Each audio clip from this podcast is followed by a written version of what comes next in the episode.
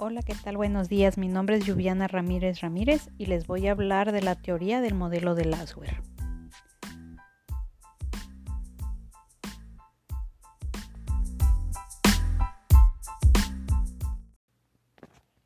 Harold Laswell fue un sociólogo estadounidense que nació el 13 de febrero de 1902.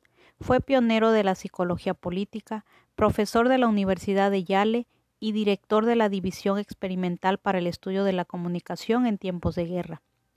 En la década de 1940 desarrolló un modelo que permitió entender el proceso comunicativo de una forma que resultó innovadora para la primera mitad del siglo XX. El modelo de Laswell es un constructo que ha permitido estudiar la comunicación masiva, así como sus componentes y efectos en distintas audiencias. En un inicio, el modelo pretendía ofrecer como una herramienta para clasificar los estudios en comunicación de masas, así como para analizar las variables que determinan la transmisión de un mensaje. No obstante, este modelo ha generado una serie de conceptos muy útiles para analizar los actos comunicativos en general, más allá de la comunicación de masas. Laswell afirma que la comunicación es un acto intencional que consiste en dirigir un mensaje a otro. Basa sus estudios en la propaganda política. Afirma que la propaganda política y la democracia van de la mano. Durante la Segunda Guerra Mundial, Laswell participó en un proyecto de comunicación en el que se encargó de estudiar los discursos de Hitler en relación con su audiencia. Este estudio lo realizó prestando atención tanto a los elementos comunicativos verbales como los no verbales. Siguiendo la línea de preguntas, ¿quién dijo qué? ¿En qué canal? ¿A quién?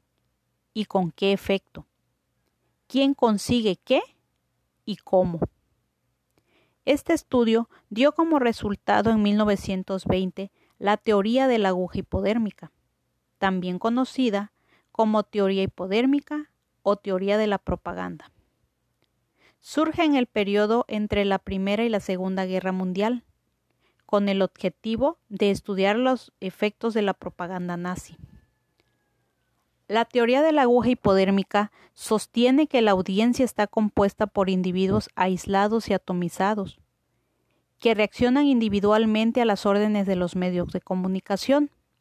Es decir, que cada miembro del público es personal y directamente atacado por el mensaje como una inyección o una bala. La información ingresa al sistema de cada uno de los miembros del público objetivo y éste reacciona tal y como se espera. Para ejemplificar esta teoría, puedo decir que muchos grupos políticos intentan forjar grupos para que la ciudadanía les copie. De ahí que salgan los eslogans de tipo súmate al cambio, lo que nos une, va por México. Todos estos lemas, que en su mayoría se están sacados de campañas anteriores, hacen referencia al efecto manada, para intentar copiar y replicar y de un modo inconsciente influenciar y manipular a los votantes.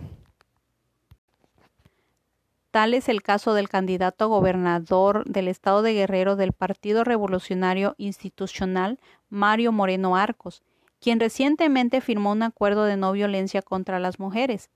Para ello, se formaron colectivos de mujeres que tienen la función de adherir a más féminas a los mismos con el objetivo de obtener más votantes. Esta estrategia de respeto a las mujeres y a Guerrero evidentemente es para aprovechar la debilidad de su contrincante del partido de Morena, quien es acusado de violentar a las mujeres guerrerenses.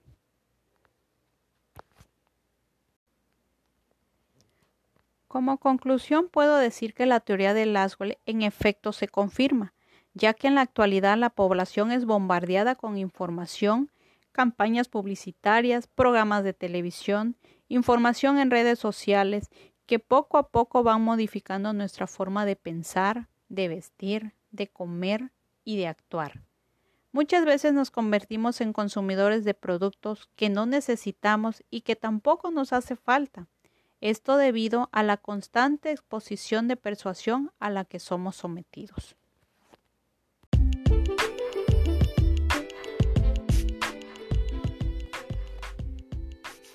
Esto ha sido todo por hoy. Espero que la información presentada sea de utilidad y nos ayude a comprender más las teorías de la comunicación. Me despido de todos ustedes. Muchas gracias por su atención.